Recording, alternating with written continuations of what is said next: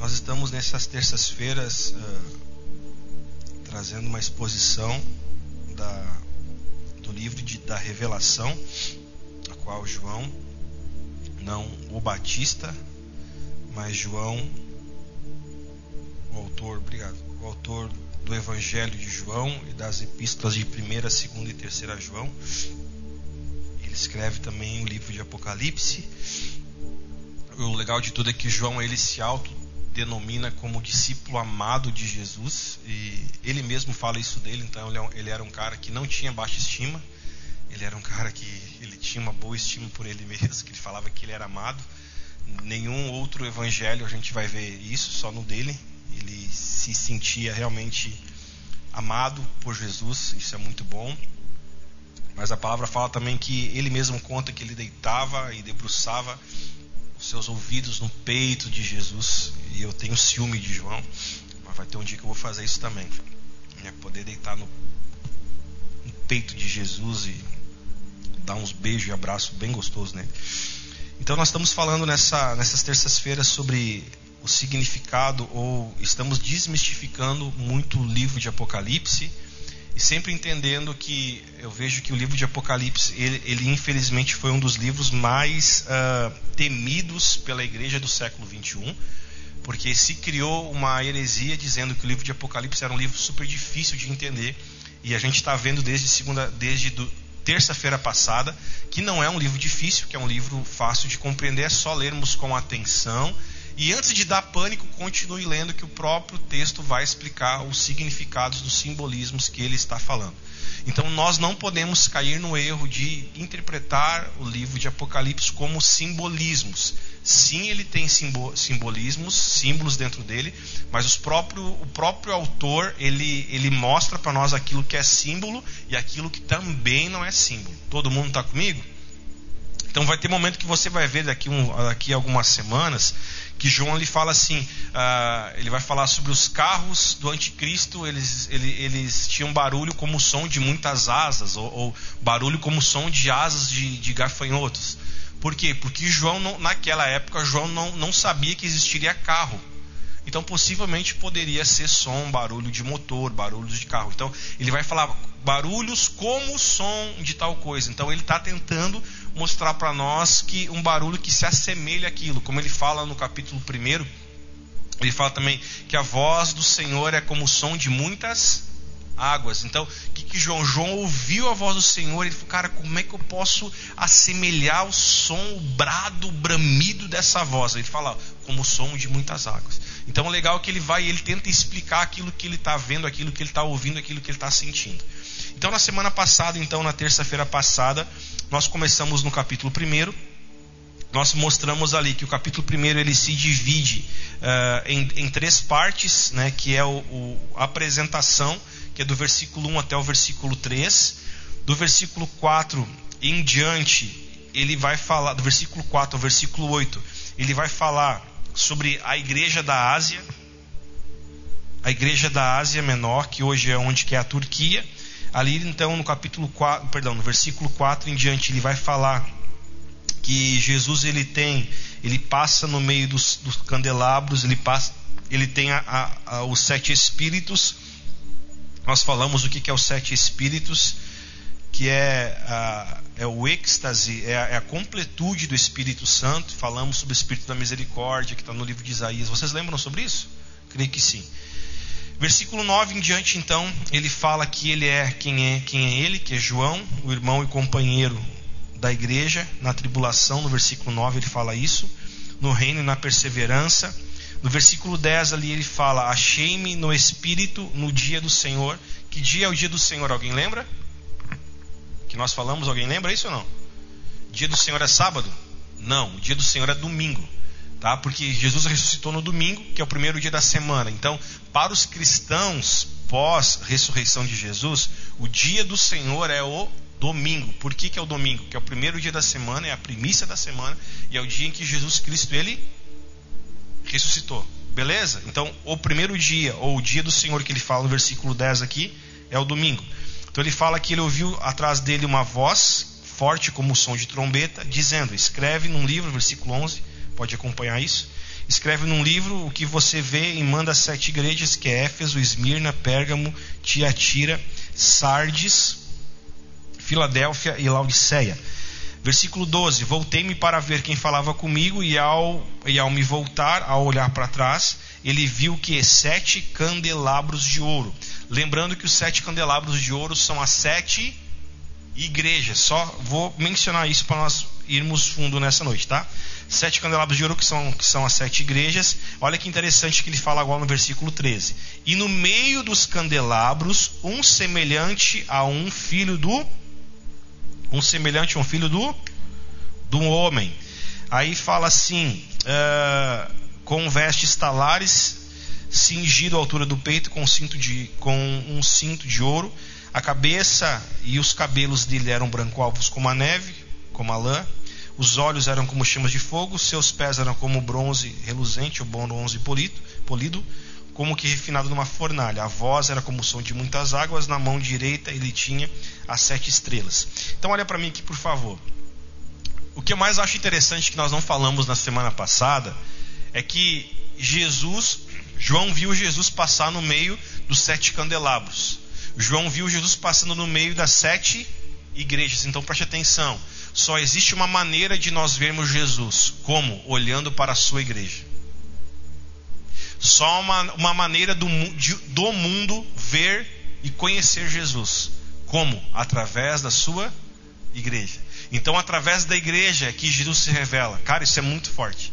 Através da igreja dele é que Jesus revela quem ele é. E o mais interessante de tudo que eu vou, nós já estamos pregando, se não der tempo, fique tranquilo.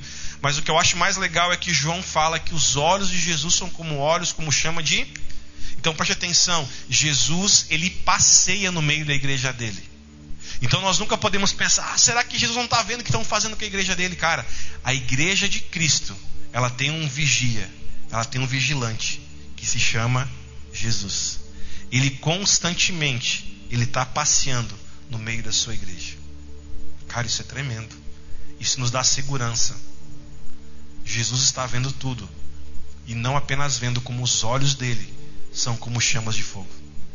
Então, se o mundo, o mundo precisa ver Jesus, precisa. E o mundo vai ver Jesus como? Através da noiva dele, através da sua igreja, através realmente da manifestação dos seus filhos. Estamos juntos até aqui, querido? E é o que acontece então. Aí no decorrer do capítulo 1, João pega então e escreve muitas das coisas aqui, explicando o que, que é a igreja, o que, que, é, o que, que são as sete estrelas. E hoje então nós vamos entrar nas cartas, tá? Que é as cartas que ele escreveu às sete igrejas que estavam ou que se situam na Ásia Menor, que hoje é o país da Turquia. Então vamos lá no capítulo 2 do livro de Apocalipse, eu creio que nós vamos nessa noite apenas nos deleitarmos no, no, na primeira igreja, que é a igreja de Éfeso.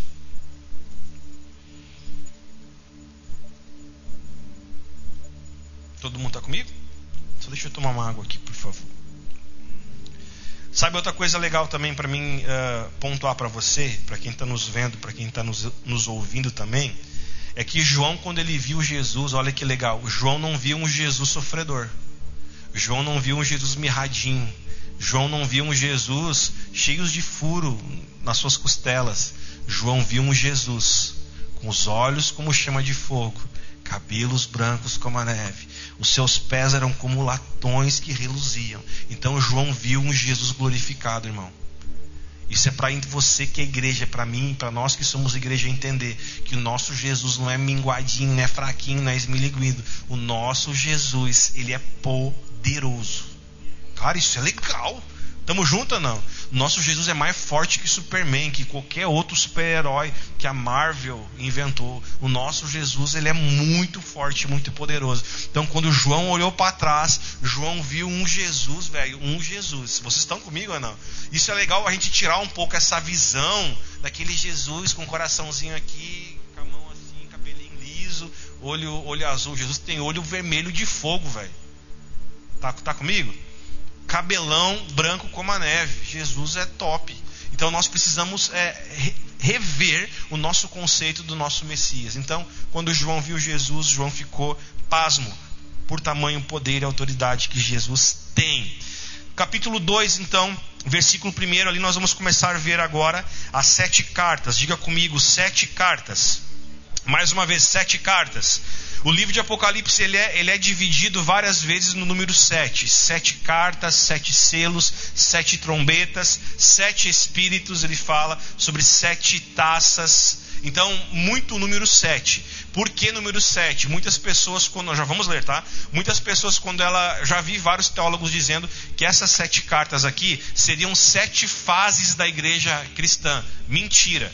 Não é sete fases, não. Aqui, as sete igrejas, elas demonstram, elas tipificam os sete movimentos ou, ou sete maneiras como a igreja ela, ela anda, desde, desde a igreja do primeiro século. Lembrando que João escreveu o livro de Apocalipse no ano de 90 a 95. Então, preste atenção, eu falei isso na semana passada. Jesus, ele ficou com seus discípulos 33 anos e meio. Então, olha que doideira. Jesus, depois que ele foi ao céu, deixou seus discípulos, então, seus apóstolos, eles edificando a igreja. Os apóstolos de Cristo, então, já edificaram a igreja. E, e num período entre 50 anos a 60 anos, a igreja já teve problema. Às vezes eu já, eu já falei, já vi cristãos falando, ah, como eu queria viver na igreja do primeiro século, como eu queria, como eu queria estar nessa época aqui, irmão. Nessa época tinha problema igual nós temos hoje. Nessa época tinha problemas igual nós sofremos hoje no meio da igreja. E pasmem vocês, muitas, muitos membros dessas igrejas aqui possivelmente viram Jesus quando eles eram pequenos e andaram com Jesus quando eles eram pequenos. Está comigo ou não? Sim. Então, possivelmente muitos desses membros aqui, eles andaram até mesmo com o próprio Cristo. E olha que louco, isso me deixa assustado. E ainda assim, foram igrejas que tiveram muitos problemas. De sete igrejas, apenas uma igreja, Jesus não, não, Jesus não os xinga, Jesus não os adverte. Apenas uma delas, o Senhor apenas fala bênçãos delas, bênção delas. Das outras seis, teve, tiveram problemas. Isso é muito doido, isso é muito louco. Então o que está acontecendo aqui? Nós já vamos ler, tá? Em todas as, as, cartas que ele manda às sete igrejas que estão na Ásia Menor, ele sempre deixa algumas coisas claras, tá? Jesus ele começa então dando uma, dando uma breve caracterização de quem ele é. Ele vai falando um pouquinho da, da personalidade dele, aquele que anda, aquele que tem os olhos como chama de fogo, e depois dele dar a própria característica, Jesus então ele na, em quase todas as cartas ele começa uh, ele começa dando aquelas igrejas, uh, ele, ele começa jogando confete aquelas igrejas, elogiando elas, a maioria delas. Apenas duas que ele não faz isso, que são igrejas super problemáticas. Mas a maioria delas ele começa elogiando essas igrejas. Com exceção, então, a igreja de Laodiceia, que foi uma das igrejas que mais fizeram cacaca. Ok? Então, outras igrejas que Jesus ele, ele não repreendeu, porque não havia o que repreender nelas, foi a igreja de Esmirna e a igreja de Filadélfia. Se alguém quiser anotar, pode anotar isso, tá? A igreja que Jesus nunca, que a igreja, a igreja que Jesus não, não elogiou foi de Laodiceia e as duas igrejas que Jesus uh, só elogiou e não repreendeu foram duas. Eu falei uma, foram duas. Que é a igreja de Esmirna e a igreja de Filadélfia. E no final de todas as cartas, Jesus ele, ele conclui com uma promessa para aqueles que vencerem. Ele sempre termina, mas aos que vencerem. Então ele sempre dá uma promessa para quem vencer. Diga comigo a promessa. A promessa não é para todos. Tamo junto? Então isso é muito interessante a gente entender. A promessa do Senhor, ela é para quem vencer. Ao que vencer, dar-te-ei. Então a gente precisa compreender essas uh, realmente esses temas que são muito fortes. Outra coisa para nós lançar como fundamento, tá? De das sete igrejas que Jesus escreveu aqui, que é a igreja de Éfeso, Esmirna, Pérgamo, Laodiceia, uh, Sardes e, e, e, outras mais, ele, ele fala sobre três problemas que tiveram no meio dessa igreja. Eu sei que tem pessoas que anot estão anotando, isso é muito bom anotar. Quais foram os três problemas que aconteceu no meio da igreja? Preste atenção nisso. Mundanismo foi um dos problemas que aconteceram. Segundo, o esfriamento espiritual, que foi na igreja de Éfeso, Sardes e Laodiceia. E o terceiro problema foi o que? A perseguição. Então vou voltar a repetir isso para quem está anotando. Das sete igrejas, três delas perderam o amor a Jesus, o primeiro amor. Duas delas se tornaram como o mundo era naquela época. E duas delas passaram por mártire, por perseguição. Quando você ouvia eu falar nessas terças-feiras agora sobre a palavra mundanismo, não pense você que mundanismo é só. Uh, muitas pessoas pensam que mundanismo é você em rave, em festa. Não. Mundanismo é quando a cultura de uma localidade acaba interferindo na cultura do reino dos céus. Nós podemos dar exemplos, ainda mais nosso país, nosso país Brasil, a gente pode dar alguns exemplos aqui que pode ou não nos dar algum choque, mas o que é mundanismo? São festas culturais que a igreja acaba inserindo dentro dela. Podemos falar festa junina, carnaval, que às vezes a igreja ela acaba se mundanizando para se tornar parecido com o mundo. Estamos junto? Então isso já acontecia naquela época, tá? E aí, pô, Cristo vinha e dava no meio delas. Então todos os problemas que a igreja tinha, quais foram os três problemas? Mundanismo, esfriamento e perseguição ou mártires. Jesus sempre lhe falava o seguinte, sempre lhe dizia: arrependam-se. Ele sempre dava a chance para que essas igrejas elas se arrependessem. Está tá comigo, irmãos? Sim, mas ele também falava o seguinte: depois que ele falava arrependam-se, ele também ele ameaçava, literalmente. Ele falava o seguinte: mas aquele que não se arrepender, aí vai para o juízo final. Aquele que não se arrepender vai ser, vai, ser, vai ser penitenciado, vai ser castigado. Então Cristo sempre deu a chance das pessoas se arrependerem. Vamos então entrar agora na igreja de Éfeso. E aí eu tento encerrar hoje nesse momento, tá? Deixa eu só desligar aqui. Isso. Podemos ler? Nós vamos ler todo, toda a carta da igreja de Éfeso, daí eu já volto explicando. Do versículo 1 até o versículo 7. Quem está vivo? Só a Eliane. Ou só a Bruna? Não sei. Quem está vivo? Que bom. Ao anjo da igreja em Éfeso escreve. Alguém lembra quem é o anjo da igreja? Perfeito, é o pastor, é o líder daquele, daquele ministério ou daquela localidade. Estas coisas diz aquele que conserva na mão direita sete estrelas e que anda no meio dos sete candeeiros ou candelabros. Alguém lembra o que é sete estrelas e sete candelabros? Quem não lembra, dá uma banada para mim, que é bom. Vamos lá, quem não lembra? Todo mundo lembra, que beleza. Tá, versículo 2. Conheço as obras que você realiza. Diga comigo, Jesus conhece o que eu estou realizando. Irmão, isso aqui é de tremer, velho. Conheço as obras que você realiza, tanto o seu esforço como a sua perseverança. Sei que você não pode suportar os maus e que pôs à prova os que se declaram apóstolos, mas não, e descobriu que são mentirosos. Você tem perseverança e suportou provas por causa do meu nome, sem esmurecer. Jesus, então, na primeira parte da carta, ele sempre dá elogio. Mas depois de um elogio, agora a coisa encrespa. Sabe, o que, que você acha, pastor? O que, que você. Não, estava muito bom. Mas, tipo assim, entende? Jesus falou: vocês perseveraram, vocês se manteram fiéis, vocês não toleraram os falsos apóstolos, vocês conseguiram detectar quem era falso no meio de vocês. Mas no versículo 4 ele fala o seguinte: Mas, porém, outras traduções dizem: Tenho, porém, contra ti o seguinte: dois pontos. Alguém tem essa tradução? Seguinte, dois pontos, não? É legal, você acha massa. Tem, porém, contra ti o seguinte: você abandonou o seu primeiro amor. Lembre-se, pois, de onde você caiu. Preste atenção, amados, nisso. Arrependam-se e volte à prática das primeiras obras. Se você não se arrepender, Agora ele vai ameaçar.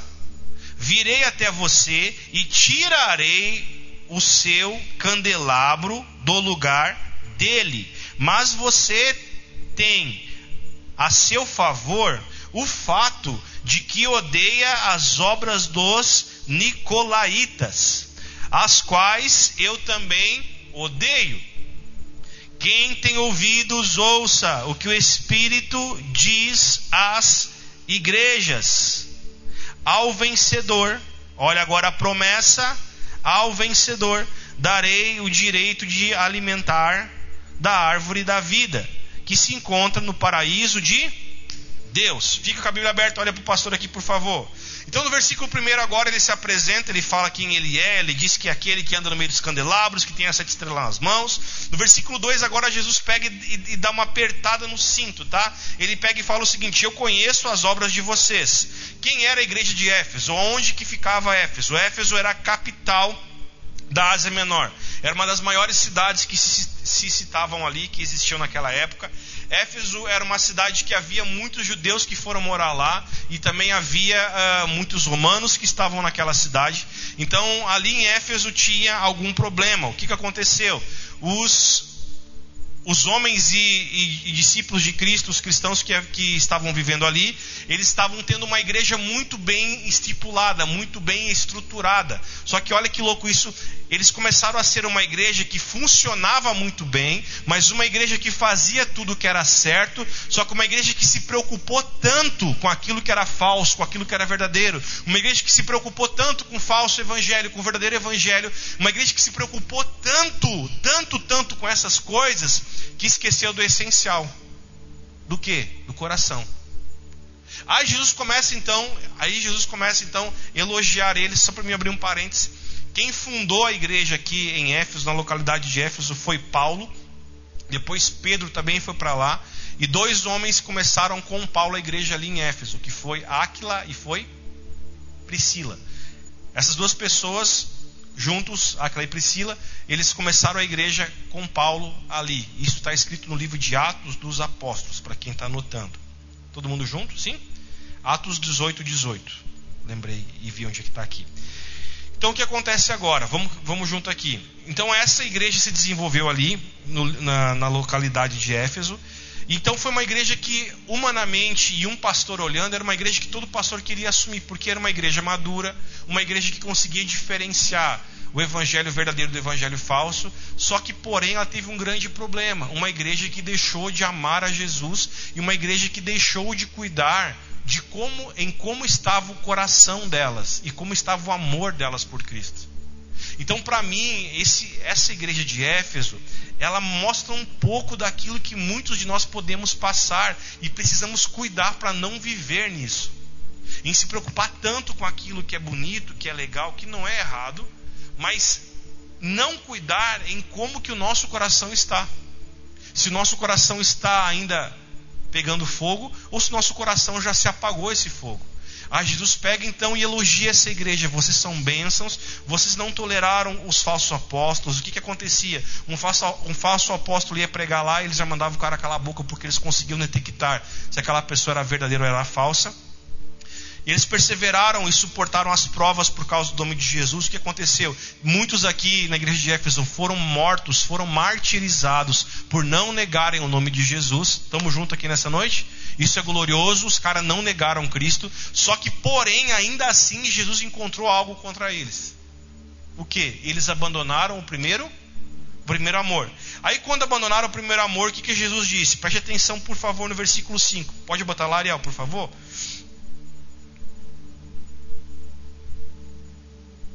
Versículo 5 então diz para nós que o problema foi que eles abandonaram o primeiro amor. Aí Jesus, por mais. Preste atenção nisso, sempre atrás de uma revelação, o Senhor sempre envia para nós uma solução, entende? Vocês abandonaram o primeiro amor. Aí ele vem agora no versículo 5 e fala: Lembrem-se, ou lembra-te, pois, aonde você. O que, que é lembre-se onde você caiu? Olha para mim, ele está falando o seguinte: Lembrem aonde vocês perderam esse primeiro amor. Em que ponto da vida de vocês vocês perderam? Lembrem, será que foi só quando vocês iam para exemplo, tá, irmão? Será que foi quando vocês começaram a só ir para o culto, ir para o culto, ir para o culto, ir para o culto, ir para o culto, e se preocupar com louvor e palavra e não, e não abrir a boca para mim? Será que foi quando vocês se preocuparam tanto em fazer, em fazer, em fazer, que deixaram de se tornar lembrem-se aonde vocês perderam isso. Depois que ele fala, então, lembrem onde vocês caíram, o que, que ele diz agora? Arrependam-se. Qual é que é o problema? E eu estou aqui já desenvolvendo esse texto para mim, para ti aqui. Não basta apenas nós lembrarmos onde nós caímos. O que o Senhor espera de nós depois disso, o que, que é, amado? Arrependimento. Ah, eu sei onde eu errei. Eu sei que eu preciso orar mais. Eu sei que eu preciso perdoar mais. Eu sei que eu preciso lá liberar perdão para o meu irmão. Eu sei disso tudo. Que, que bom, irmão. Mas tu precisa agora o quê? Agir. Você precisa agora colocar em prática isso. Aleluia? Ah, então o que acontece? Lembra onde caiu? Lembrei. Agora o que, que tu vai fazer? Arrependam-se. Depois que vocês se arrependerem, voltem. Preste atenção nisso. As primeiras obras. Preste atenção. Não é volte àquele lugar. Tipo, ah, eu saí de uma igreja vou voltar para lá. Eu saí de um casamento. Não é isso. Ele está falando, volte agora às primeiras práticas, às primeiras obras. Após ele falar isso, o que, que ele está dizendo? Lembra onde você caiu, lembra onde você perdeu o amor, o amor verdadeiro, o amor genuíno por mim. Após você lembrar disso agora, vocês devem se arrepender. Arrependimento é voltar. Voltem a esse, voltem a essa, a essa prática e tenham agora obras certas. Se você não fizer isso, eu venho a ti e removerei do seu lugar o teu candeeiro. Olha para mim, que, que, é, o que, que significa a palavra candeeiro aqui? A palavra candeeiro é aquilo que dá a revelação. O que Jesus está falando aqui está dizendo: Eu vou remover do meio de vocês o meu espírito. Eu vou remover do meio de vocês aquilo que dá revelação a vocês. Eu vou remover do meio de vocês aquilo que traz luz. Eu vou remover do meio de vocês, se vocês não voltarem às primeiras obras, aquilo que clareia os olhos de vocês. Lâmpada para os meus pés é a tua palavra e luz para os meus caminhos. Então Jesus está falando assim: se você não fizer isso, eu vou remover no meio de vocês aquilo que dá clareza, aquilo que dá visão, aquilo que dá revelação para vocês. Aí ele continua. Caso não você, caso você não se arrependa. Versículo 6. Mas você tem a seu favor o fato de que você odeia as obras dos Diga para mim, Nicolaitas. Mais uma vez, Nicolaitas. Isso. As quais eu também. O que, que diz aí? Eu também odeio. Agora olha para o pastor. Eu preciso só gastar um tempo nisso. São cinco, falta cinco minutos e eu vou encerrar. Quem eram os Nicolaitas? Alguém quer saber quem eram os Nicolaitas? Nicolaitas eram discípulos de um, de um diácono que foi eleito no livro de Atos dos Apóstolos, chamado Nicolau. O que aconteceu com esse tal de diácono chamado Nicolau? Depois eu posso dar para você a referência bíblica no livro de Atos. Esse homem ele foi um cristão, só que ele caiu em algo muito errado do gnosticismo e caiu num dos, num dos primeiros problemas que a igreja primitiva teve, que foi o que? Graça e obras. Olha que louco. Nós hoje ainda parece que ainda passamos por essas lutas. Ah, agora é tudo pela graça. Olha que louco isso agora. Para quem ama a Bíblia, cara, isso aqui é uma, é uma chave muito preciosa. Os nicolaítas, então, os discípulos desse diácono chamado Nicolau, eles entendiam que a salvação deles era pela graça. Então, o que, que, eles, que, que eles entendiam com tudo isso? Que não, não interessava o que eles fizessem, porque não interessa o que eu faço, é tudo pela graça tudo pela graça, não preciso fazer nada, não é por minhas obras, é tudo por graça. O que acontecia? Naquela época, na Ásia Menor, onde é a Turquia hoje, existia vários deuses e várias deusas. Deus Afrodite, quem, quem gosta de ver filme mitológico, eu gosto. Zeus, Hércules, filmes assim. Naquela época existia. Tanto que uma das igrejas, a igreja de Pérgamo, ela tinha uma estátua bem grande de Hércules, tá? E aqui então nessa época já existiam essas deusas, deusas do, deusa do amor, uh, Afrodite, etc. O que acontecia com, com a cultura dessa época aqui? Muitos, eles uh, existia uma cultura mundana naquela época em que dentro desses templos de Afrodite e de deusas romanas, eles, eles se relacionavam com a sacerdotisa daquela igreja. Então os homens iam lá e faziam sexo com elas e, com ela, com essas sacerdotisas ou pastoras daquela, daquelas, daqueles santuários, porque eles faziam isso como uma forma de ritual, porque esta era a cultura daquele povo. O que aconteceu com tudo isso? Os nicolaítas, eles entenderam o seguinte, que a fé, que a salvação é pela graça e não por obras. E o que, que eles começaram a fazer? Deus vai nos entender. Aí eles começaram a ser cristãos que praticavam as mesmas festas culturais daquela geração, daquela época. Está comigo? Aí os cristãos iam para o templo de Afrodite, se relacionavam sexualmente com as prostitutas, que eram as sacerdotisas, que todas elas eram prostitutas, e eles faziam isso ainda. Ah, Deus não vai dar, Deus não vai nos punir, porque é tudo, é tudo graça. Deus ele vai, ele vai tolerar, porque Deus está vendo que isso aqui é a cultura desse país, é a cultura desse povo.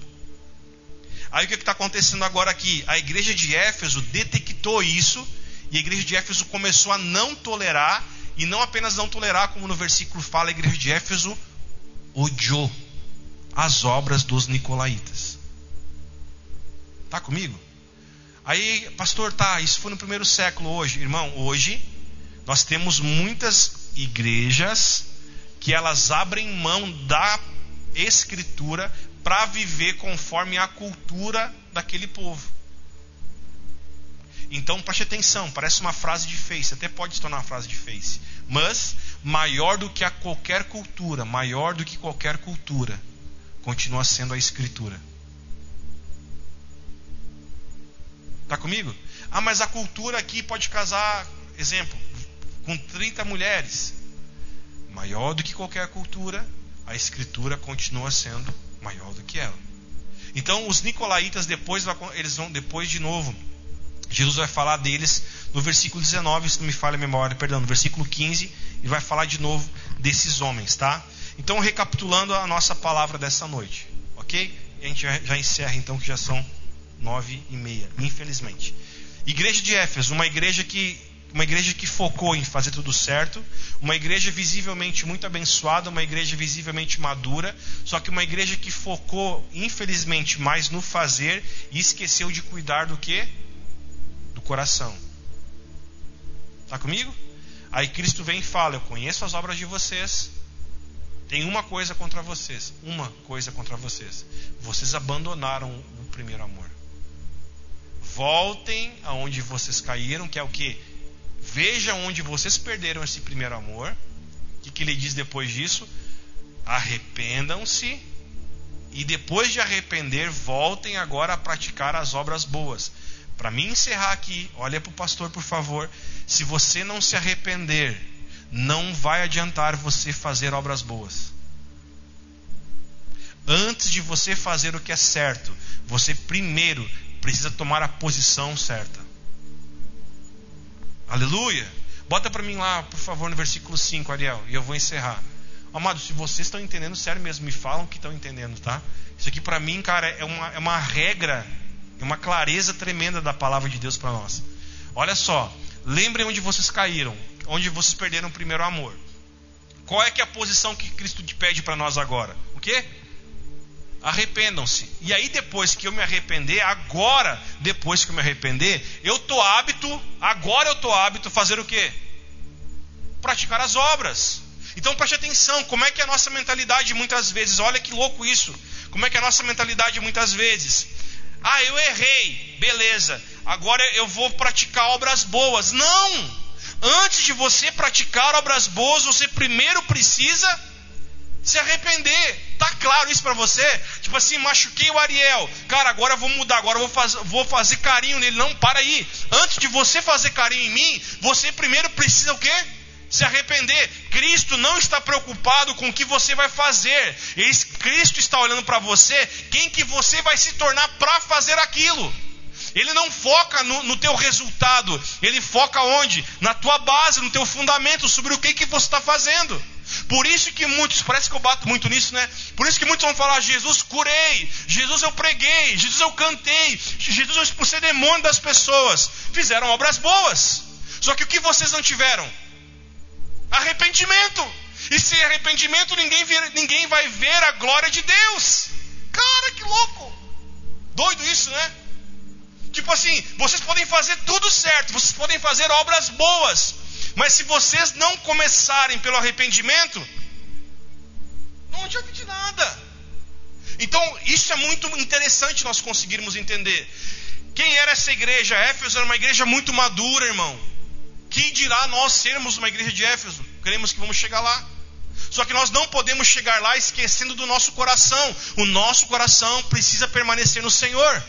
Pastor, eu caí. Pastor, eu pequei. Pastor, eu, eu, eu, eu, eu infelizmente cometi um acidente. Para, Jesus vai falar para você: para aí, segura a onda. Volta onde você caiu. Veja onde você se perdeu.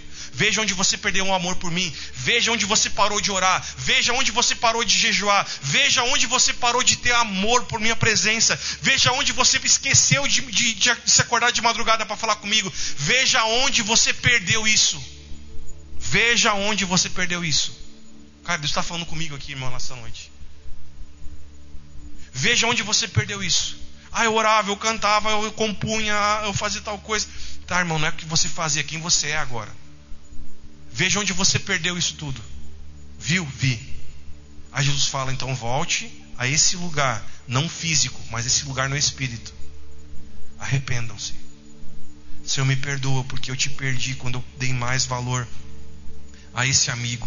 Senhor, me perdoa porque eu me arrependo, Jesus, porque eu te perdi quando eu passei a amar mais os meus filhos do que o Senhor. Senhor, eu, eu, eu reconheço onde eu caí. Eu caí quando eu passei a ter orgulho do nome que eu estava tendo. Eu me arrependo, Jesus. Após você e eu nos arrepender, agora nós temos então carta branca para praticar obras boas. Amém? Então grave essa palavra nessa noite. Quem eram os nicolaítas? Homens que, que infelizmente mundanizaram a igreja do primeiro século. Homens que toleravam, não, não tem problema, vai lá, tudo pela graça. Não, não. A graça não é de graça. A graça tem um preço. Amém?